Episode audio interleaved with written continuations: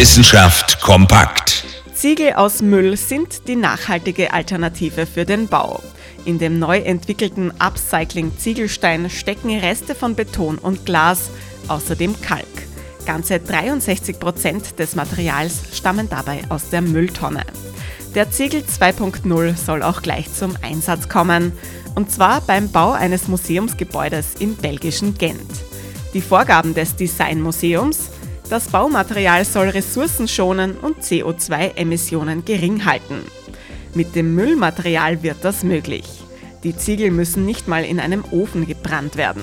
Stattdessen werden sie gepresst und dann an der frischen Luft getrocknet, wo sie zusätzlich noch Kohlenstoff aus der Atmosphäre binden. Insgesamt werden so im Vergleich zu herkömmlichen Ziegelsteinen zwei Drittel CO2 eingespart. Ob das Experiment wirklich gelingt, davon können sich schon bald die Besucherinnen und Besucher des Designmuseums in Gent überzeugen.